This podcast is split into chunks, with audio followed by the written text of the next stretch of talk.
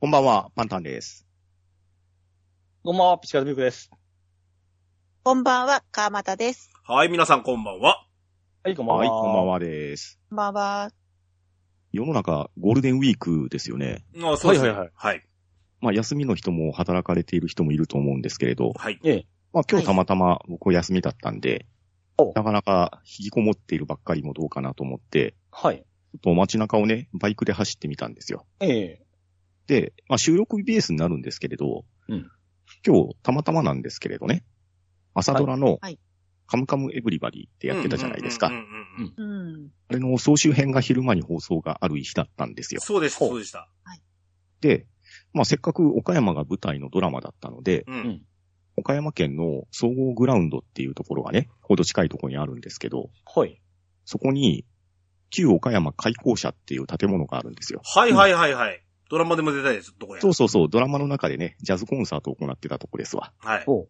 で、まあ、ここに、フラッと寄ってみて、で、写真を撮って、ツイッターにアップをしてっていうのを午前中にしてきたんですけれど、うんうんはいはいはい。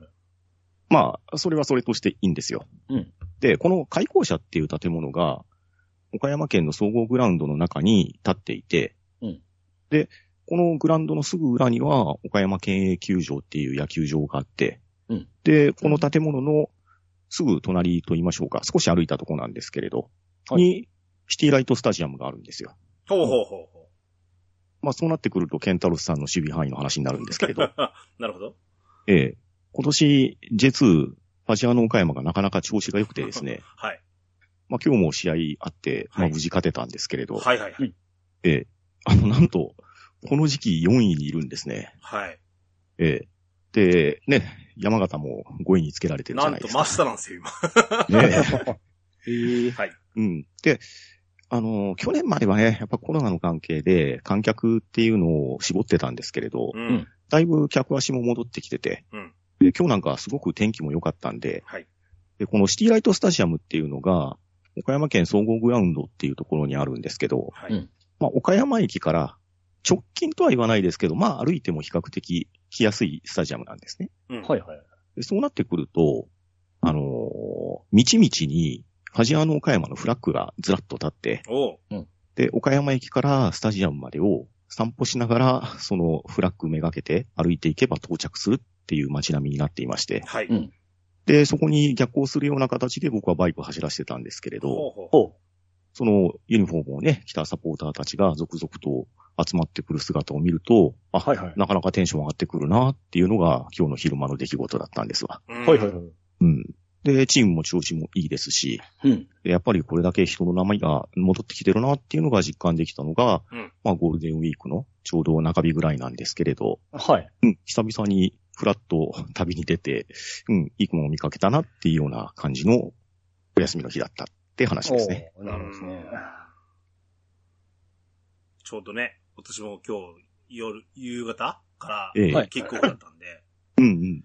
あの、もう、大興奮で俺は サッカー見てました。さすがに今日はあのアウェーゲームなんで、はい。はい。うん、今日は栃木だったらしいんですけど、うんう、うんんうん。あの、栃木9000人配達とかな結構入ったんじゃないですかね。ああそう栃木のサポーターからするとと思いますし、はい。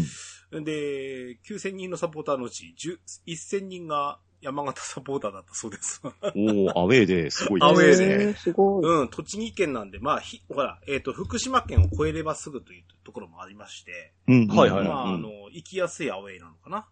う。うんうん、まあ、翌日も休みだったりする可能性もありますし、あそういう意味でも、あのーいい、この、まあ、なんでしょう、えっ、と、ホームアウェイく、えっ、と、チームにもよりけりですけど、うん。 3戦ぐらいやっぱ、このゴールデンウィーク中はあるんですよね。うんですねうん。。なのでもう本当に、まあ、天候に恵まれる場合、今日なんかかなり快晴だったようですけど、う。うんん。あのー、うん。あの、スポーツ観戦が、えーとてもよく、うーあの、合う季節になってまいりましたしね。うんうん。ですね。うんこのゴールデンウィーク中ですね。うん。あの、ゲオのゴールデンウィークセールに向かいまして、 はい。あのー、まあ、プスポーツつながりですねはい。あの、パワフルプロ野球2020を買いましたね。あ、今日見ました、それ、セール情報。あ、見ましたうん。やたら安いんですよね。あのー、まあ、新作出たんで、うん。まあ、あのー前作買う時期はこの時期なんですよね。あ、そうなんや。はい。 で、980円ですね。あの、2020、あ、もしくは2021になりますんで、うんまあ、その2作品をゲットしたということで、うん。僕も近々プレイボールしていこうかなと、開幕していこうかなと。 遅えよ。そうなんですね。はいはいはいは。川本さんはい連え休っは。と、私は普通に仕事なので、ああ、なるほどね。私の職場はゴールデンウィーク関係なく普通の平日と一緒で、ああ、なるほど。あーはい。いいですねなんかリ今日、うん。はい。昼間に J3 の福島対いわきの試合があったらしいんですけど、今日福島ダービーだったのほだったらしいんですう。よ。うん。でも試合、仕事中だったので全然見れてなくて結果も知らないんですけど、はい。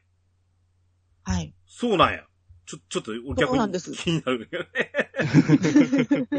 いや、だから、んあの、福島県のテレビ局では放送したみたいなんですよね。おほうー。ほ J3 の試合を福島対う。福あ島あ、そといううこかそとうで。かそうか。うんううんん。うんうん。いわきの勝ちだったんだね、う今日。ん。ですあいわきですか01でいわきになってますね。ああ、なるほど。うん。サッカーつながりでちょっとそのことが気になってたので。 ね、東北が熱い。でもまあ今年すねはいうんは。い。そうですね。うん。ですね。まあ、あの、ね、そういう感染の機会などあれば、ね、い行っていただきたいなと思います。はスいポーツが。ね、あの、あの、本当にうちにこもっている時期ももうぼちぼち終わりにしてですね、うん。ね、あの、出かける、うーこともありだし、ですし、いや、ピッチカーさんなんか、例えば、犬の散歩なんかもね、ああ、そうですね。ワンちゃんのそう散歩なんかもね、あのもう、まあ、つ常々やっておられると思うんですけどええ、かですなねもりう、服も脱いでですね。そうでしょあの今うんええやっぱ外に出るということがいいことだと思いますし、そうですううね。んですね。はい。そはんなゴールデンウィーク事情だったんですかはい。はい。それでは参りましょう。オープニング。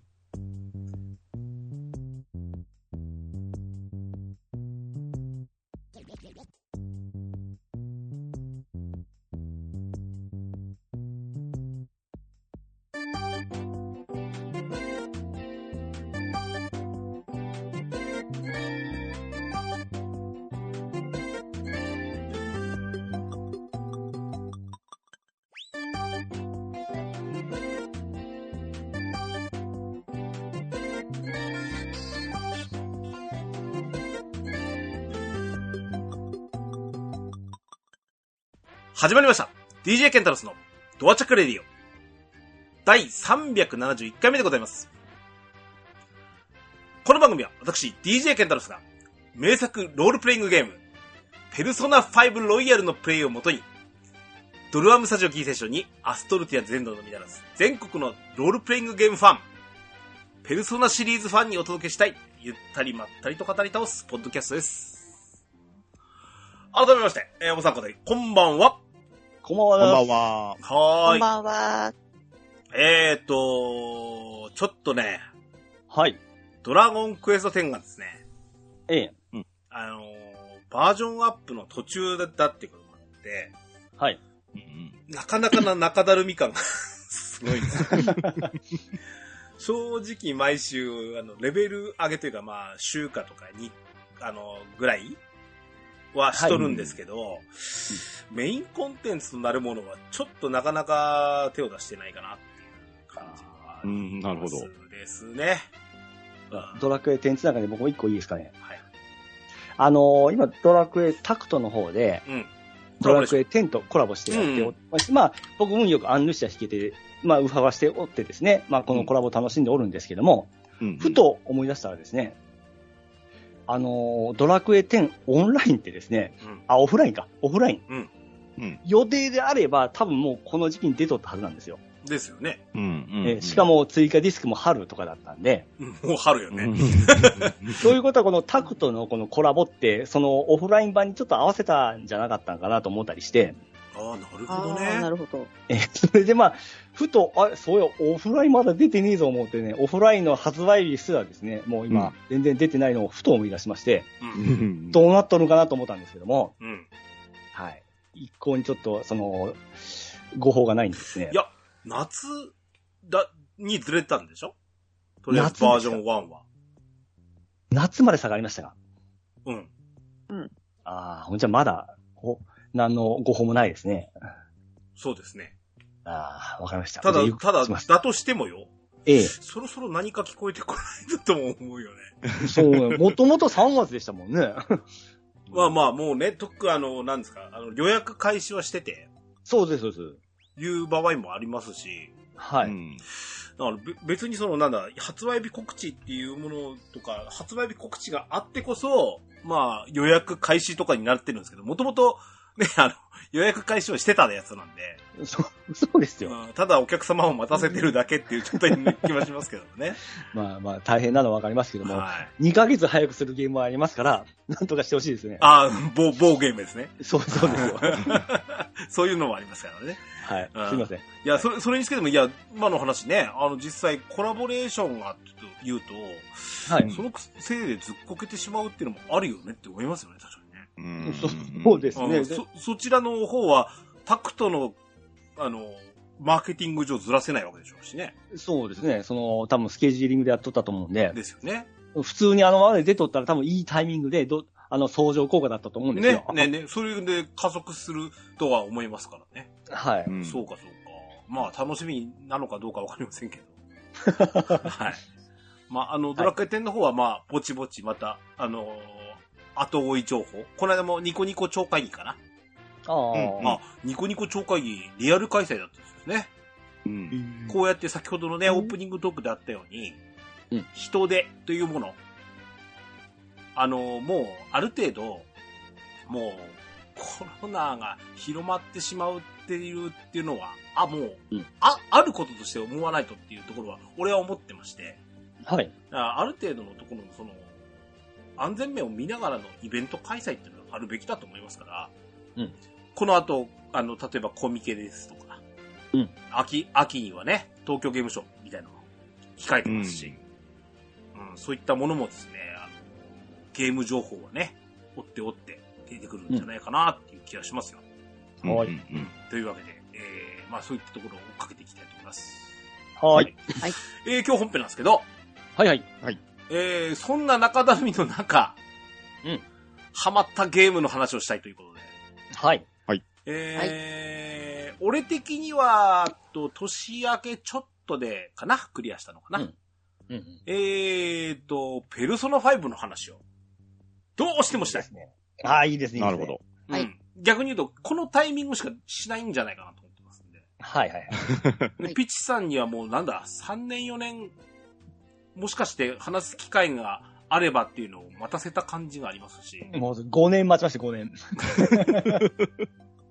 いうことで、はい。ようやくですよ。ああ、ですね。あお待たせしました。いや、嬉しいですよ。やっていただきましてですね。あでまず川端さんまでプレイされとると思いませんかったんで、はい。いや、嬉しいですよ。そうですね。うん。ああれも何でしたっけドラドアラジで喋ったからの話でしたっけそうです。確かペ、それですね。あ いいですね。さすがパパあのパーソナリ ティとして、ね、あのややりたいや、やってみようっていう気があるっていうのは大大した素晴らしいことだと思うんですよ。めちゃあめの、ちゃいやさかさん。んでもね、褒めてもらってますからね、確か。 そうね。めちゃめちゃ可愛いとこですよ。はい。は ありがとうござはいいま。す。そんなことで、ちょっと今日はね、じゃあ、あの、その、えっ、と、ペルソナ5。はい。えー、の話をしていきたいと思います。おさかとよろしくお願いいたします。はい、おは願いい。しよまろす。しくお願いします。よろしくお願いします。ペルソナはい、本編でございます。はいはい。。はいい。今日ちょっとね、特別版で、うんあの、今入ったやつ。わかりますかね、あの、SE 変えま した。あの、うまく演じられてますでしょうかね。はいというわけで、今日はスペシャルバージョンでお送りいたします。はい。一回しか使わない、あの、スペシャル SE ですからね。はい。よろしくお願いします。はい。はい。えーっとね、まず、ペルソーナ5の、ウィキペディアから、これをご紹介しましょう。はい。はいはい。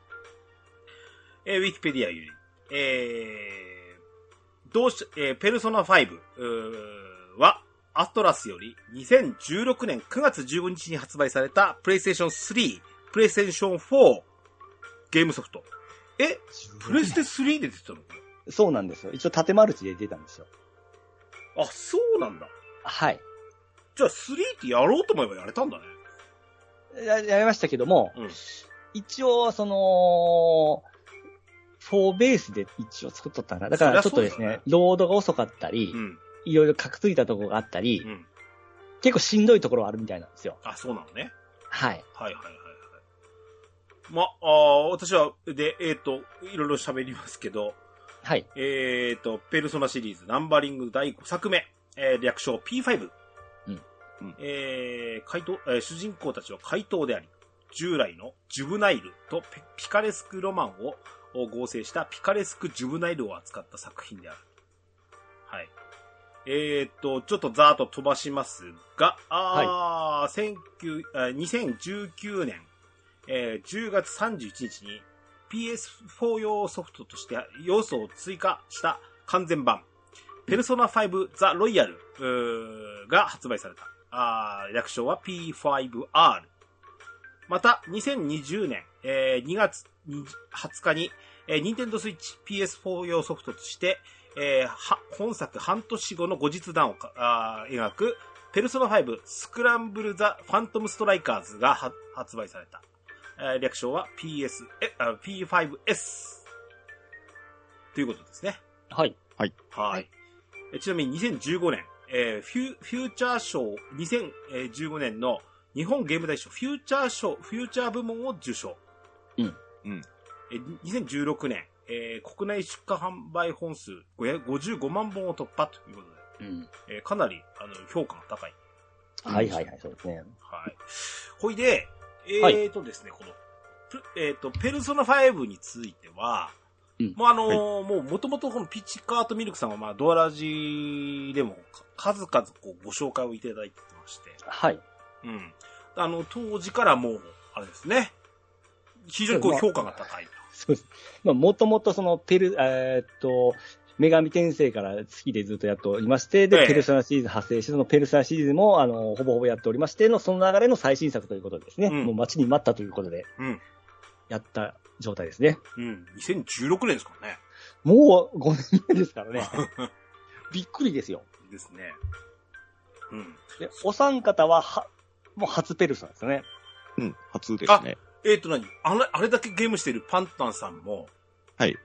え、ペルソナは4とかもやってないそうですね。友達が好きだったりうん、うちの奥さんの妹が好きだったりで、横で見てたりはしたんですけど、うん。ん。自分で手に取って、この特にペルソナの今のシリーズって言ったらいいんですかペルソナ3以降の路線があるじゃないですか。うん。ええそこで手に取ったのは、まあ、久しぶりというか初めてですね。おおほほほまあ、これきっかけとしては、はい。あの、ペルソナ5スクランブルザ・ファントム・ストライカーズが発売が決まって、うんうんで、これ、体験版が配布されてたんですよね、はいはい。はいはい。で、それをやった時に、まあ、ちらっと配信してたんですけど、うんまあ、その時にフレンドさんが、これはぜひ、ペルソナ5からやった方が面白いですよって教えてくれたので、うん。うん。じゃあやりましょうっていう形で、ペルソナ5をやってみてドハマりしたっていう流れでしたね。うんおーあ僕見てましたけど、あの、パンダさんの進み具合が異常に早くて。や僕本当にね、集中してやってましたからね。あの、ちなみにね、はい。えあの、実は俺もスクランブルが初めて触ったんですよ。おお。まあ、それも今、あの、パンダさん言った体験版がは、あの、された時の話なんですね。はいはうい。んうんで、体験版、まあ、いわゆる、触りだけというか、あっというそう間にで終わっちゃすうんねです、ね。もう本当にすぐ終わる感じでしたね。うん。さらには、あの、ゆ中途半端なところから始まって、うん中途半端に終わるので、うん。このキャラクターたちってなんやねんで終わってるん ですよ。ああのあ、確かにね。すすでにか、あの、分かり合っとる仲間のの会話ですから、そうそうそ うそう。わけわからんと思いますよ。ううんんうんうんでもって、当時はそれ、確かスイッチの体験版をやってたんですね。はいはいはい。はいはい。ということは、俺 PS4 持ってない時期なんですね。うん。はいはいはい。おーなので、じゃあ、今、パンタさん言ったように、P、PS4 で、ペルソナ5やってみようかってこうもならなくて。うんああ、それで、確か、えっ、と、去年の10月ぐらいだったあ、セール。そうそうそうそうんう。うんうんうんで、あの、やっぱ PS セールがあってですね、うんうんうん、うでん。その際に、俺は、あの、あ、こ、これが底値だと。うんうん一応ね、あの、セールが出た後に、中古ショップに行ったんですよ。はいはいなはい、ら、はい。ロイヤルってそんな値段下がってなくて、下がってないですよね。うん。これはダウンロード版で買うべきだと思って、うんうんうん。うん。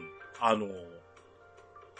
今、今だ、あ、まだセールで買ったからフルプライスとは言えないのか。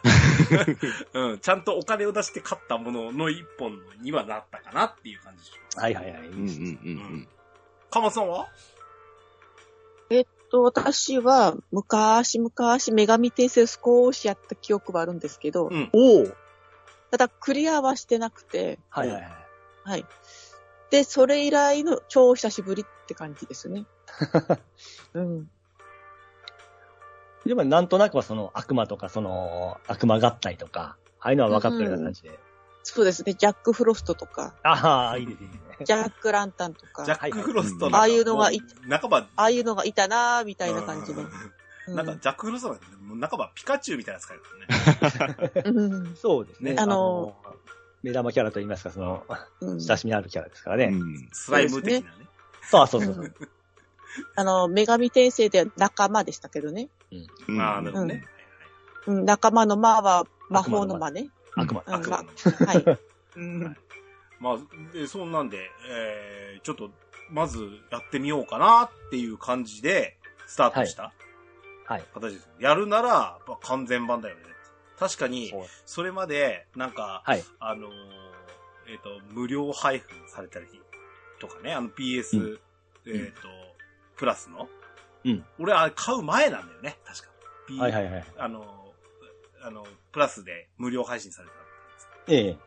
だし、あとはなんだ、PS5 でもできるっつったっけそうですね。そうですねはいスライムには入ってますね。うんいただけるソフトの中で、うんはい。いうこともあったんですけど、そのででもこう、やる機会がなくて、やっぱりロイヤルに手を出せたっていうのが理由でしたね。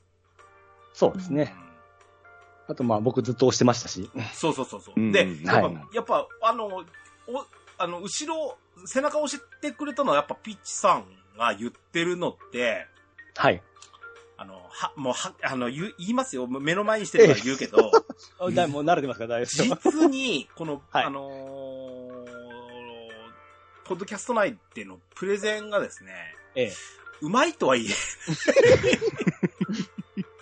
こう、うまく包み隠して、 やった結果があれなんですけども。うんはい。あの、ただ、あの、ここまで押すのは、ただ好きなところなんではないんじゃないかなっていうのもちょっと感じはしまして。うん。うんうんうん。。なあ、やっぱり、我々がこうい、やってみようぜ、やろうぜっつって、ピッチさんに、あの、見ようぜとかっつってね、あアニメだの、はいドラマだの見ようぜっつって、 押すことはあっても、はいピッチさんがこれおもろいんよって言って、押してくるというものが、どういうものなのかっていうのをやっぱ見てみたくて。はいはいはいうん。うん。で、ちょっとやっぱ手を出したっていう理由が大きかったんですね、俺は。ああ、もうようんかうっんうんた。ほんま嬉しかったです。ペン、ケンタさんが始めたというのを聞いてですね。うんやっとかと。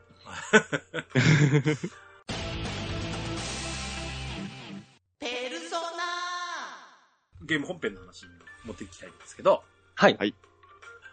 あのー、えっ、とね、ちょっと何個かに分けてみようかなと思ってるんですけど、やっぱうまくできてたなって思ったところなんですけどね。うんうん。うんうん。あのー、えっ、とね、バトルシステム。はい。はいはいはい。これね、やっぱり、あの、やっぱり、端的に言えば単性バトルなんですよね。はい。ナはい。うん。で、単性バトルに対するもう、俺の考えがもう偏見じみてまして、うん。うん。もう正直おもろないもんだと思ってるんですよ。もうあの、つ、常々言ってますからね、ケンタさんも。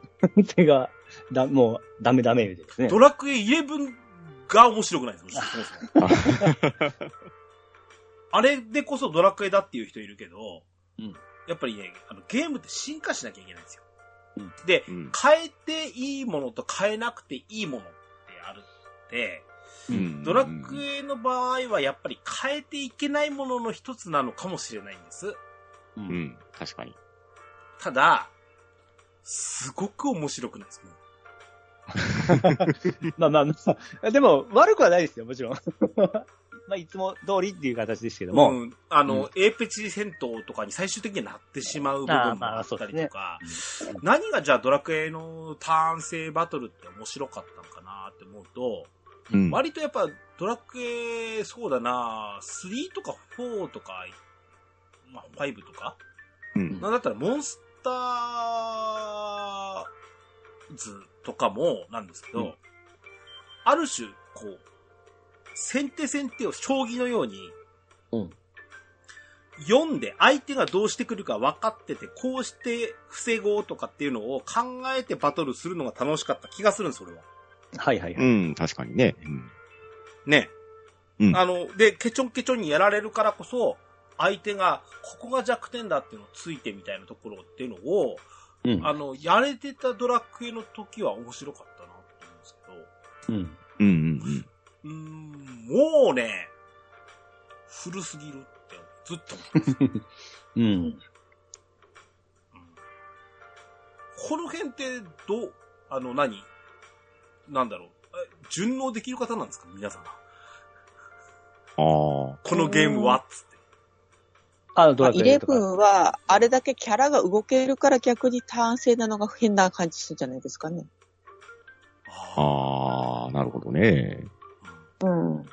普通にあの、5とかのうん。うん窓があって、キャラがあってだったらば、あれでも、ターン制でも別に変じゃないっていうか。でもさ、俺やったのってさ、3DS だぜ。うんうーん。あ、そう、3DS でちょっと感じたら、あの、違うかもしれないですね。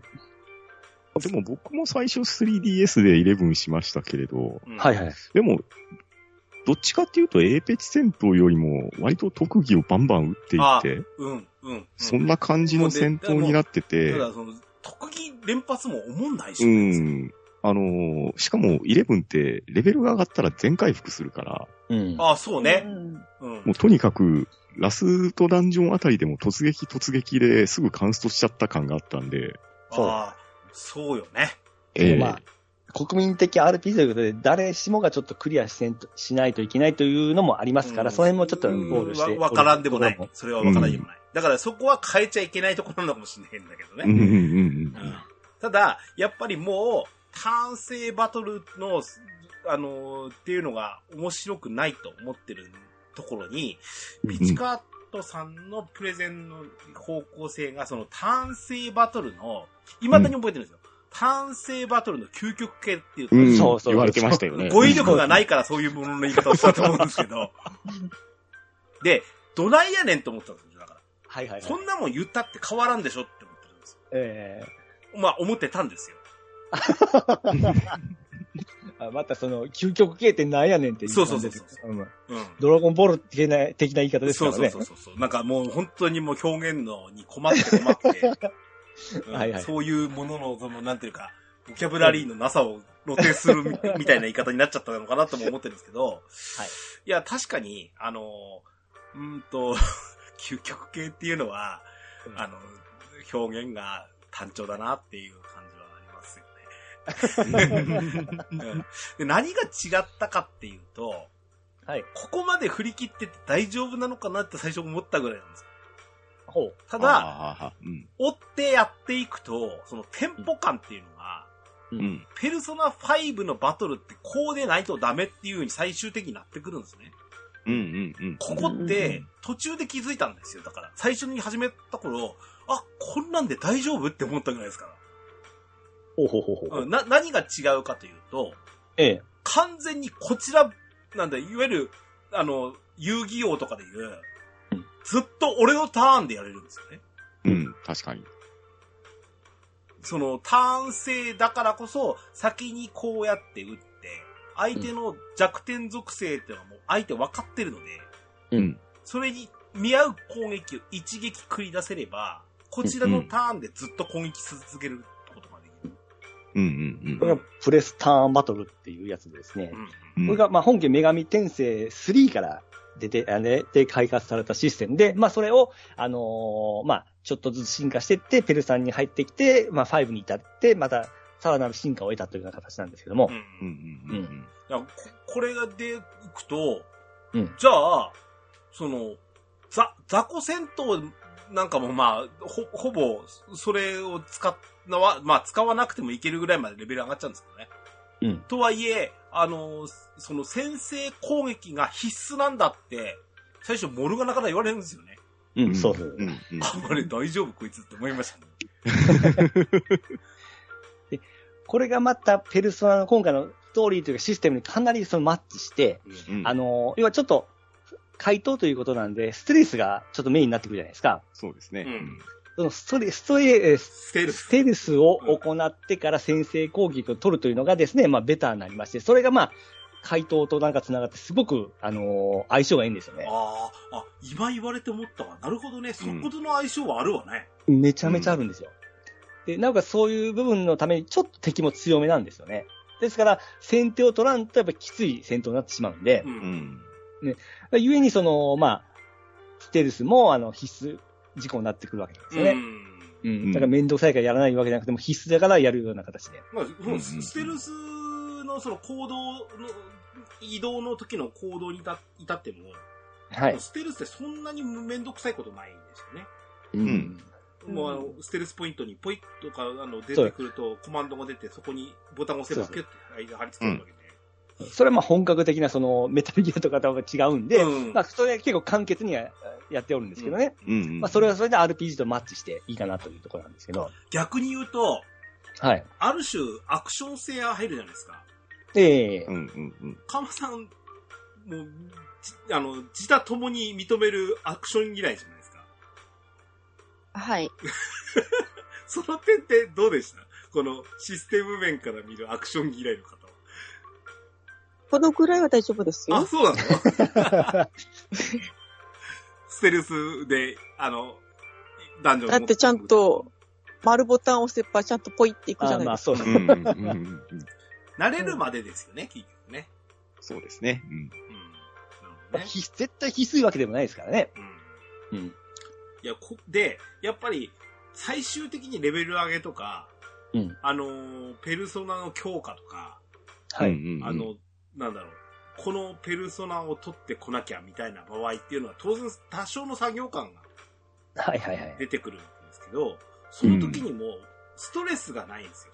うんう。んうん。たうん単純に作業の、エープ1戦闘でレベルを上げるとか、うん例えばドラクエ10だったらもう、メタルスライムだけを倒す、もう眠たくなる戦闘に近いと思うんですけど、うん。割とね、レベル上げを強制させた場合もあったんですけど、うんあの、ちょっとここまでだと、ちょっとさ、あの、回復、全体回復呪文が欲しいなっていう時があって、うん。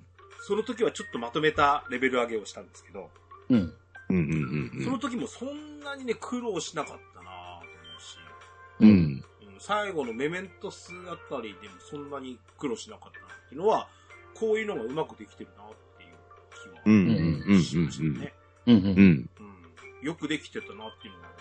で、やっぱりこの、なんだろう、気持ちよさのある戦闘うん。があったからこそ、あ、このゲームおもろいわってなったんですよ。うん。ううん。んですこれね。ね、いどこまで来ても、あ、やっぱりドラクエ型の戦闘だったら、俺やっ、あ結果的にストーリーを見るだけだったってなったと思うんです。はいはいはい。でもそうじゃなかったんですようんうん。あのーコマンドバトルにしてめちゃめちゃスピーディーなんですよね。そうですねあのーうん戦闘シーンが。うんで、僕が一番感動したのが、その、まあ、テントでなんだかんだの時に一回仕切り直しで画面戻すときに、うん僕もよくね、ページをめくみたいにヒュッて戻ったら、あの、仕切り直した最初の画面に戻るんですよね。はいはいはい。うんあれってものすごいなんかストレスが感じるんですね。スムスムーズに行くんですよ。うんうん。普通だったら敵、あの、この闘神のキャラが切りに行って、切って戻るとか、わけわからん、あ最初はかっこいいんですけども、見慣れたらちょっともうめんどくさ、めんどくさくなるじゃないですか。ううんん。ああいうシーンがうまいことカットしとるんですよね。なるほどね。ああ、えー、あれ上手だなと思って。そうですね。戦闘終了後のうん。リザルト画面が、うんあはいはい。あれ、ぶっちぎりで切るんじゃなくって、うん。ボタンを押すことによって若干クロックアップするじゃないですか。うんはいはいはい。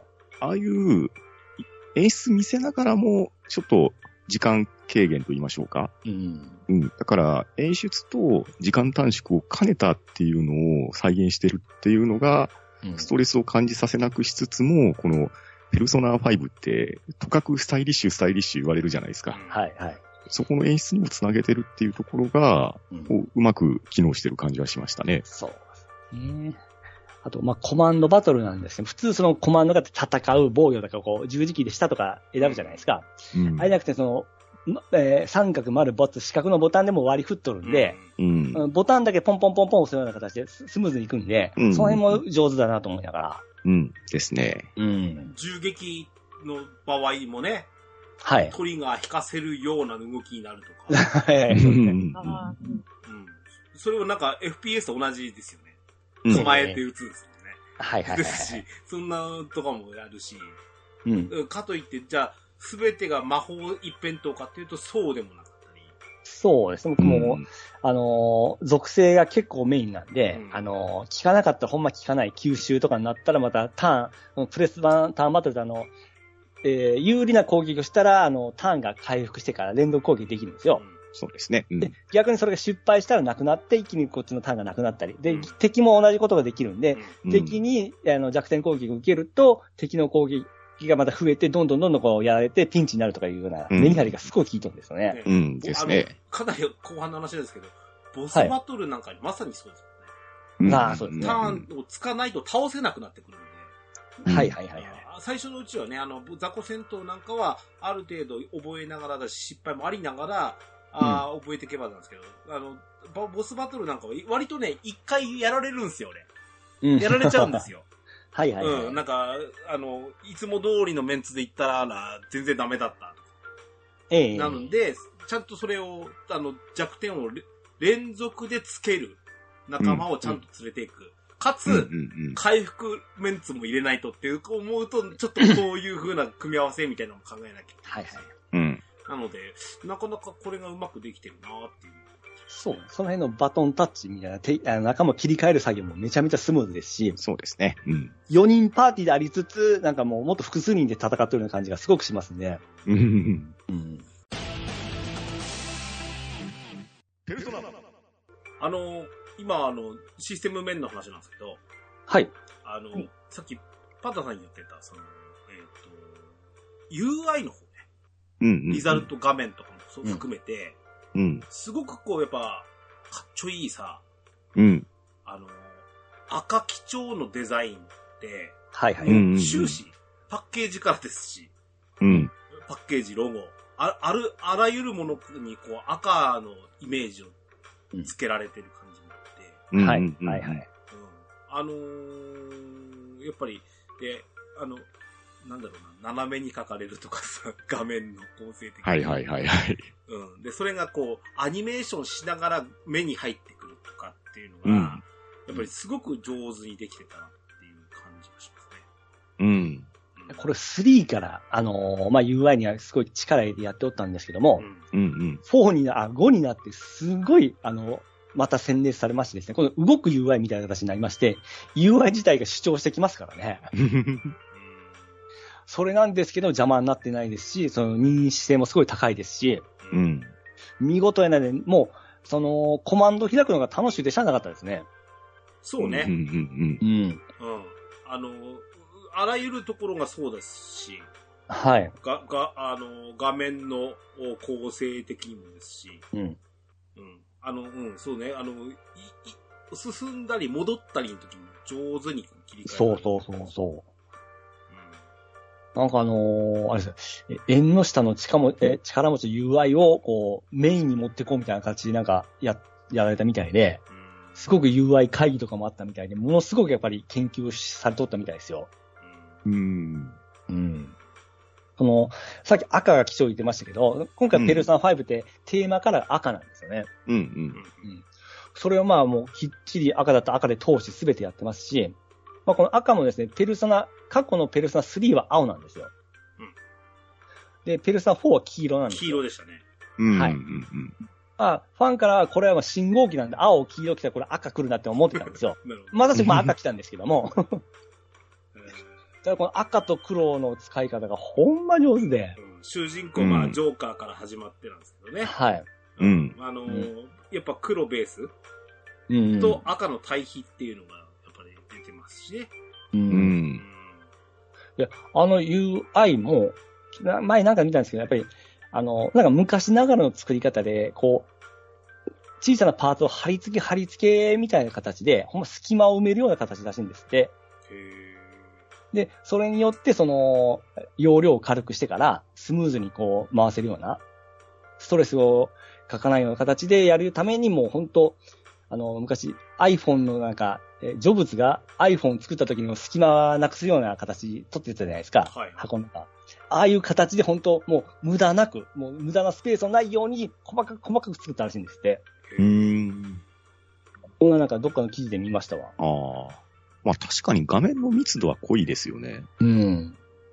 まあこれ、とっかかりだけ見たら、結構画面ごちゃっとしてるなっていうイメージは正直あったんですけどう、んはい。ただ、これ、まあシナリオもそういう作りなんですけどうん、ちゃんと丁寧にそこを説明してくれて、うん。チュートリアルも兼ねながらゲームを進めさせてくれてたじゃないですか。はいはいはいはい。で、まあ、それと同時にキャラクターの紹介とかも兼ねてなんですけど、うんだから、パッと何も知らない状態で見た画面と、ゲームを何十分でもいいですわ、30分なり1時間やった後のプレイ感って、だいぶ違うし、うん。で、システム理解してきたら、そのごちゃっとした画面が、あ、そのためのこのごちゃごちゃ感なのね。で、むしろそれがスリムに見えてくるんですよね。うん。ううん。ん。あの、アピールすべきところがきっちりアピールされるじゃないですそか。うそうそうそうそうそう。だから弱点ついたときは、うんウィークってバッチリ書かれてるんですよね。うんうんで、それが、まあ、ひらがなで弱いとか強いとか書かれたらがっかりかもしれないですけど、 そこら辺もね、やっぱトータルデザインができてるんですよね。うん。うんうんだから、わかんなくっても、これ、正直対象年齢で比較的高めかなとも思うんですけどね。ええでも、このアニメーションの綺麗さとか、まあ、まあ声優さんのね、豪華さっていうところもあるかもしれないですけど、うん。まあ、中学生ぐらいの子が遊んでも、全然楽しめる画面構成だと思うんですよ。はいはいはいはい。で、それぐらいも対象に、どうですかね、下は作られてるのかなって思うんですよね。うんうんうんうん。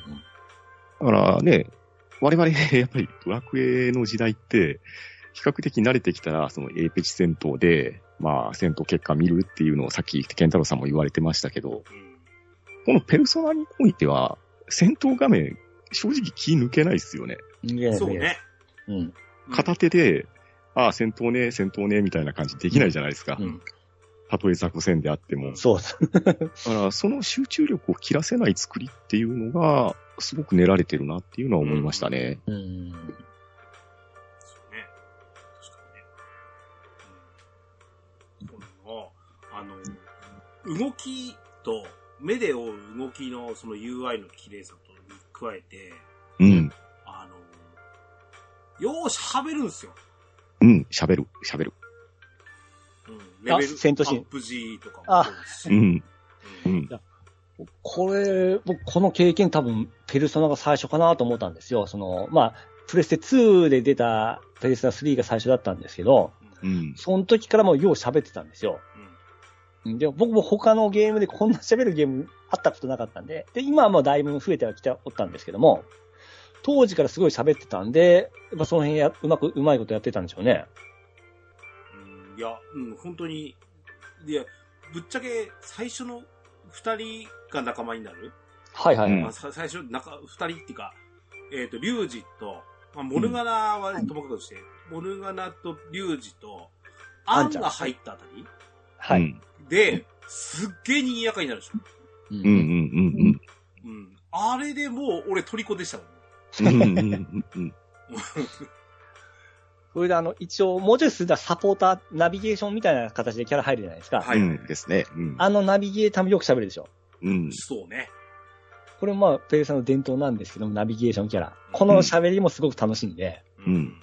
えこのなんか、ゲームを楽しくさせようっていう、そのシステムから、うん。あのー本当にストーリーを見るだけのゲームじゃないねっていうところを、うん強調させるところは、すごくあったかなと思うんでうすよんうんうんうんですね。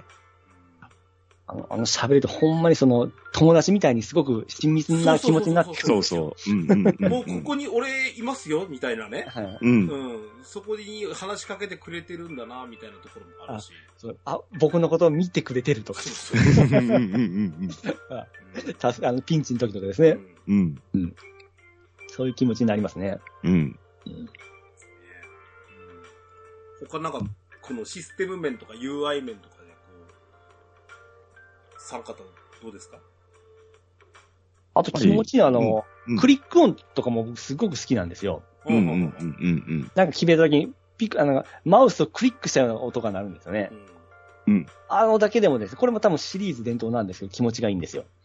うんうんうんうん。バあシュとバシュもうッとか、お隣とかね。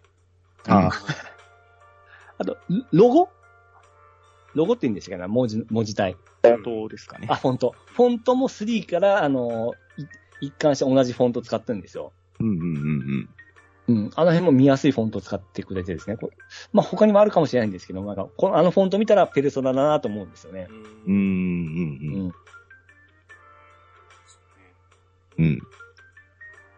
最初のオープニングデモデモとかかっこいいですもんね。もうオープニングでも本当にすごいですよなね何。回も見ちゃうもん。うん。ああ、 いいですよ。うんあの、俺、ちなみにプレイ環境的に、プレイステーションは、こう、まあ、今のリビングのテレビに置いてあるんですけど、その、えっ、と、PC にはい。リモートプレイで飛ばして、うん。えー出しとくんですよ。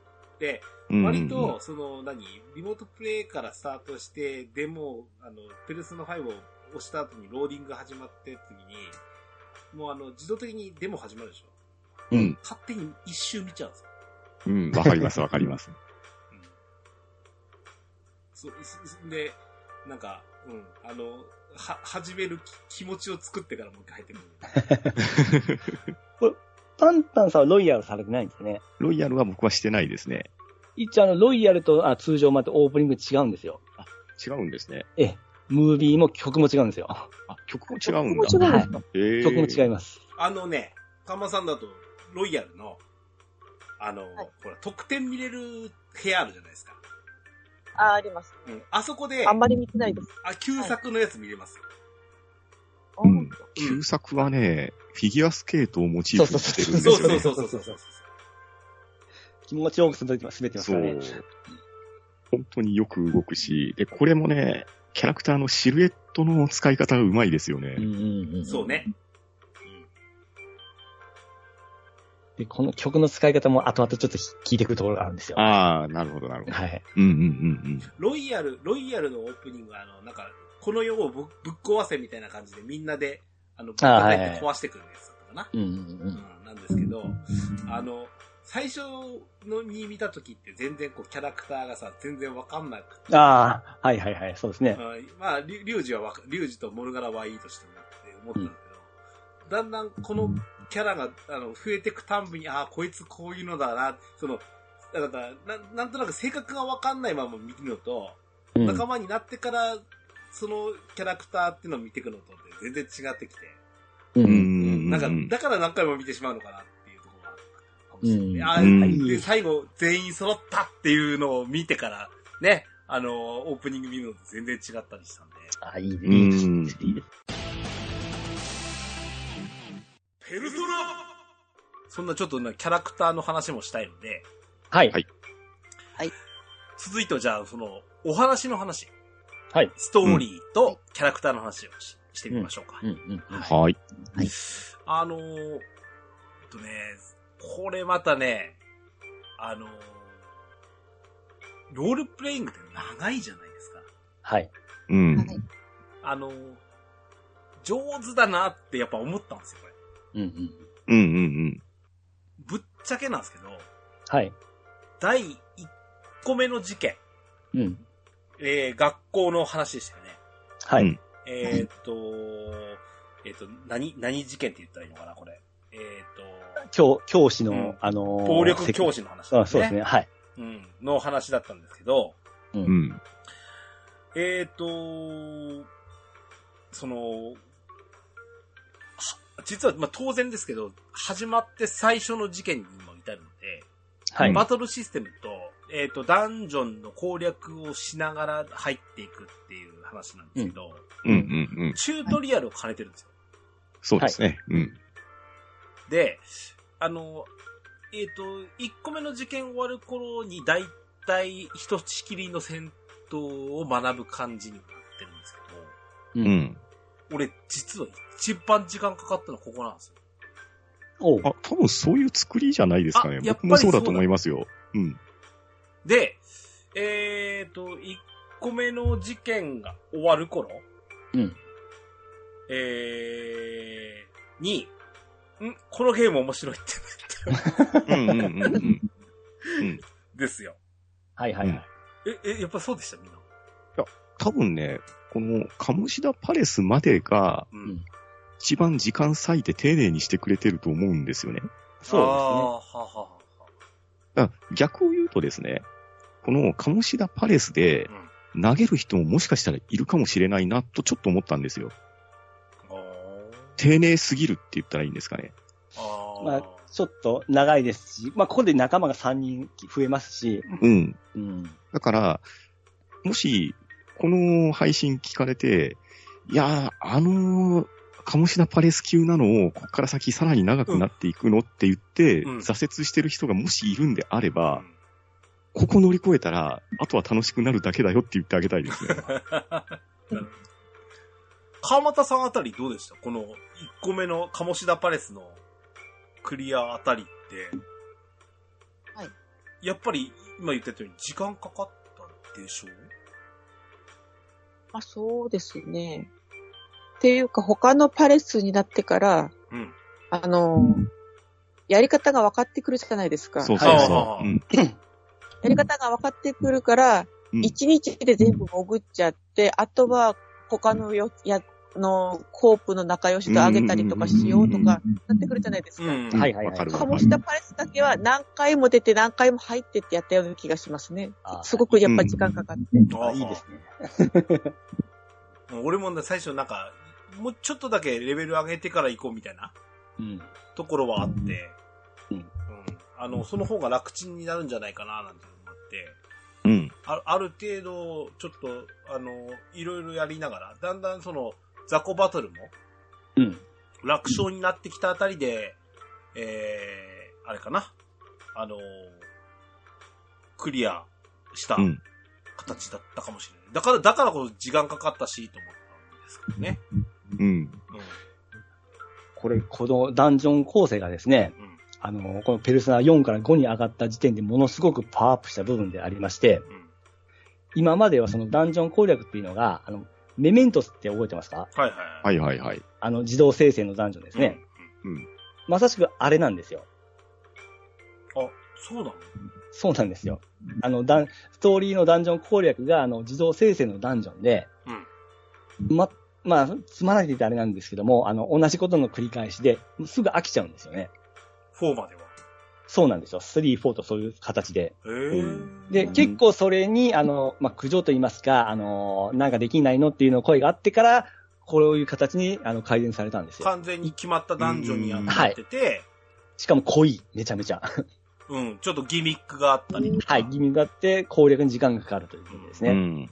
うんまあ昔のファンにもまた賛否があるんですけども、まあ、結局はやっぱりいい、いい方に行ってしまって、いい方に行ったんで、大成功ということなんですけども、ううんん。僕もやっててめちゃめちゃ楽しかったですね。うんうん。もういつもと違うという形でですね。ああ、そうなのね。はい。うんよかったですよね、こっちの方が。そうそう。絶対良かったです。うん。メメメントスみたいなのずっと繰り返されると嫌だな、俺は。いや、マジでそういう感じでしたからね。やっぱ舞台があって、まあ最初はい学校だったりしましたよね。はうい。ん。学校、美術館とかね。うんうん。あと、銀行、で、ピラミッド、うう、んん。ありましたね。豪華客船みたいな。客う船ん。宇宙船もありましたね。ありまはしいたはいね。はいはい。カジノ。カジノですね。ううんん。そういう舞台があって、ああ、こい、こいつの、その、なんだろう、この、このボスの、ボスに、あのおーが思うそうですね。いパレスっていうのが、こう、こうだ、みたいな。舞台が決まってたし。ええ。なんとなく予想もできてですね、こう来るかなって思った、うんうあ、んうんうんやっぱり、みたいな形、また、いや、いや、そうやなっていう形もあってですね、共感するとこもあるんで。うんうんうん。あとね、このね、ストーリー、あの、あまりこう、ぐいぐい詳しく話するのはあれなんですけど、はい。うんあの、プレイした方が、そうだったよねって思って聞いていただきたいなと思うところなんですけど、うんあの、ロールプレイングゲームってだれるっていう瞬間あるじゃないですか。はいはいはいはい。うんであのー、なんだろうな、えっ、とまあ、ドラクエなんかは例えば、最初の街が終わったら次の街に出かけていくっていうことが大体繰り返すわけですよね。うんううんんうんうんうん。で、その時に、その、区切れ目みたいなところで、うん割と一息をつくことが多いと思うんですよ。うん。うんうんうん。はいはいはい。うん。この街が終わったねって言って、その後で、あれってどこに行けばいいんだっけってなる場合もある。うんこれは、あの、フィールドがあって、で、自由に行動できるからこそ、なんか寄り道をしたりとか、うんはいその目的地にたどり着く手前に何かがあったりするから寄り道をしたとか、うんそれのためになんかブレる場合があると思うんですよ。うんうんううんんうんでも、まあ、ペルソナ5の場合、これが割と一本道というか、その、えっ、と、地図上っていうのは、え、あの、うんなんだろう、えっ、と、路線図があって、うん。うん。あ、ある街に行くっていうことはできても、その、マップを自由に行くっていうことではないわけうん。で、ううん。ん。ストーリーはある種一本道なんですよ。うん。で、それぞれのパレスに潜入していくシーンは、探探索モードになるっていう形なので、はいはいうん。はい。基本的には一本道なんですけど、うん。だとするならば、この事件の区切り、かうん各事件と事件があるんですけど、うん次どんな事件だろうねっていう身構えのもとで、やっぱり1話目とか2話目とかは進んでったはずなんですよね。う。うんうんんところが、なんかね、その、えっ、と、上手だったなと思ったのは、その1話目で、えっ、と、モルガナが最初の仲間。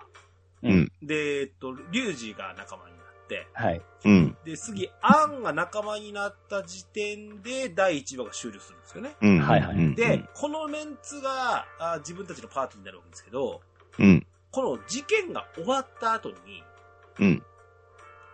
4人で、ごめんなさい、3人と1匹で うん。 打ち上げをするじゃないですか。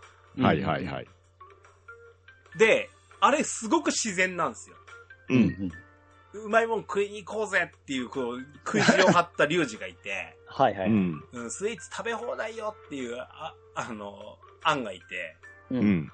どこ行くんだにゃはーっていうモルガナがいてみたいな感 じで、あの、うんそういう風に言って、あの、ホテルでバイキング食べ放題に行くんだ。はいはいつってね、行った時に、あの、ちょっと伏線も張られながら、うん。うん。第2話の導入に入ってるんですよ。うん。ですね。で、自然に第2話に入ってってたんですね。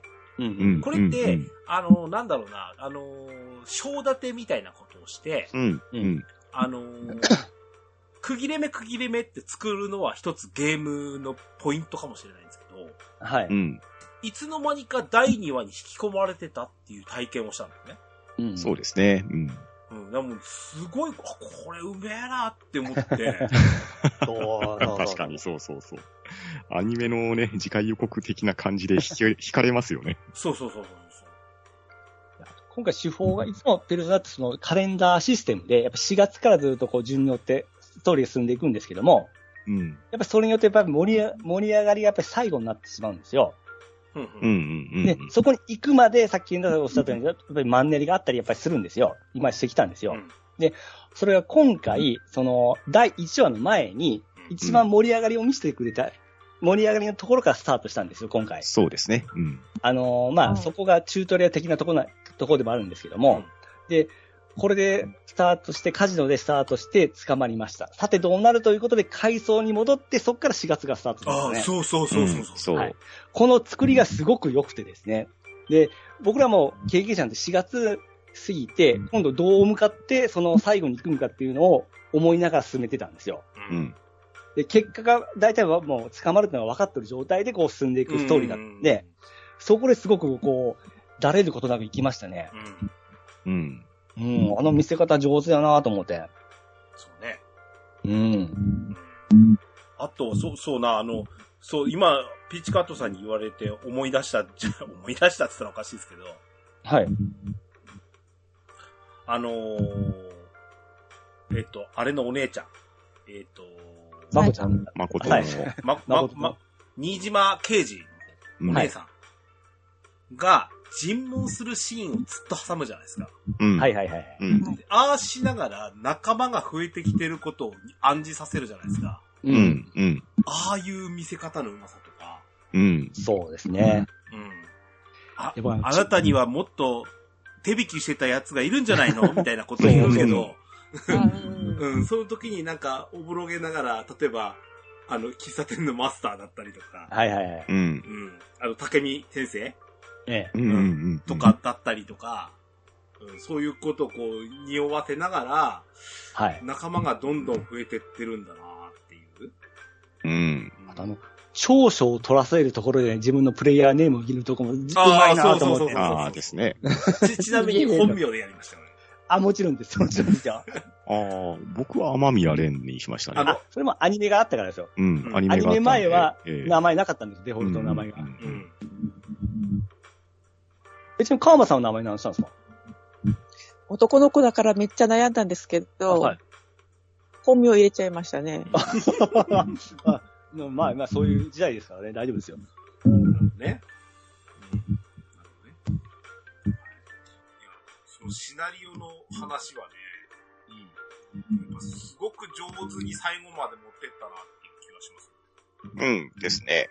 今やらん、今やった方がいいような実現体がすごく満載だったんで、うん、それもピッチカットさん言う、あの、あの、プレゼンの時に言ってましたよね。はいはいはい。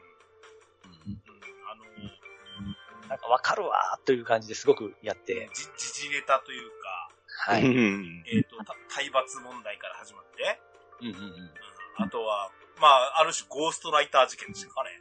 だったはい、りそう ですね。であと、あのーブラック企業のネタもありましたし、うん。引引きこもりネタとかね。そうですね。んあの、み民衆のその意見、みえーあれですね、ネットを使ったですね、あのー民衆を動かすとことかも今風だなとか思ったりですね。ああ、なるほどね。いろいろありますね。はい。うん。あの、やっぱり、なんだろう。さ、大きなトリックとして騙したっていうのそう。うんいやー、あれもうですね、もう見事でしたよ。うんが、あ、俺もうあの時も手叩いて、あれ、うわ、すげえな、こいつって。その、尋問シーンとさっき、ピッチカートさんが言った最初のオープニングで入る、えっ、と、うん火事の潜入シはうんい。うんうーンんで、最初に捕まっちゃったところ。うんに結びつけたところで、うんすげえな、そう思ってしまいましそうなんですよね。あれはもうびっくりしましたよ。うん。こういう気持ちよさがシリーズ通してあるんですよ。た。え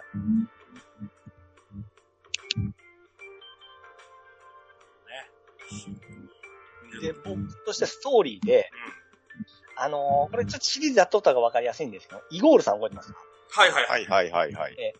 あれが、途中、あのー声が最初すごいあー低い声のそうですよね。人で、うんで、最後に、あのーえー田野中さんでしたっけ、うん。そうそうそう。うん。目玉の親父の声。そうそもともとあの人の声なんですよ、う。イゴールうっんていうのはですよ。ね。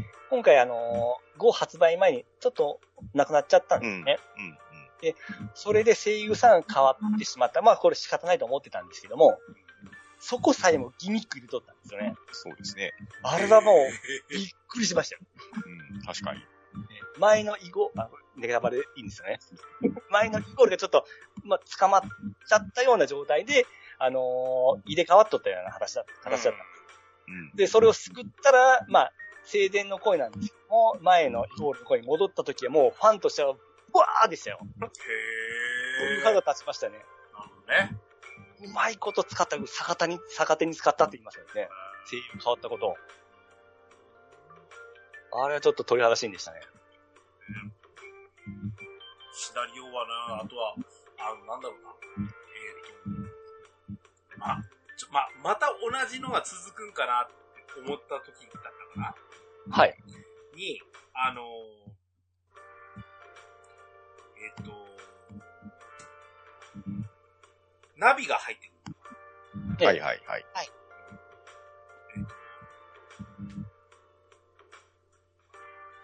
さ、双葉か双葉、はいはい。うん双葉の引きこもりをどうするっていう話になってきた時に、はい。全然こう、身内の、その、外部にいる誰かさんではなくて、うん。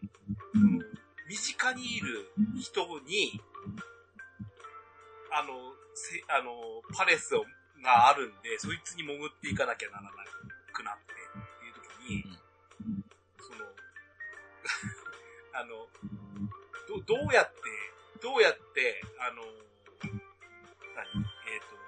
えっ、と、い依頼状じゃなくて、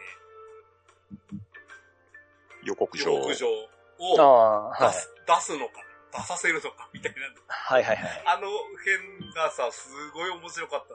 あの、うん俺、あいろんな事件があった中で、ええ。割と双葉のパレスああ、うんうんうん。が俺は好きでしたね。ああ。ですね、ですね。うん。うん、この後につ、つながる話としてもあるし、うんあの、マスター、宗次郎さんはい。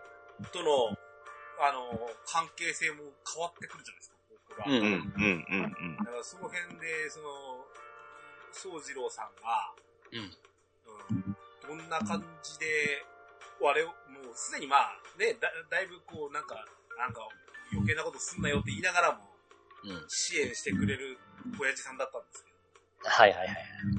あの、か、か、あの、完全に我々が回答だなんてバレてから、の方が、すごく俺は好きだったんです。うんうんうんかっこいい親父ですからね。見て見ぬふりをするしね。うん。前編ここまでです。後編もお楽しみください。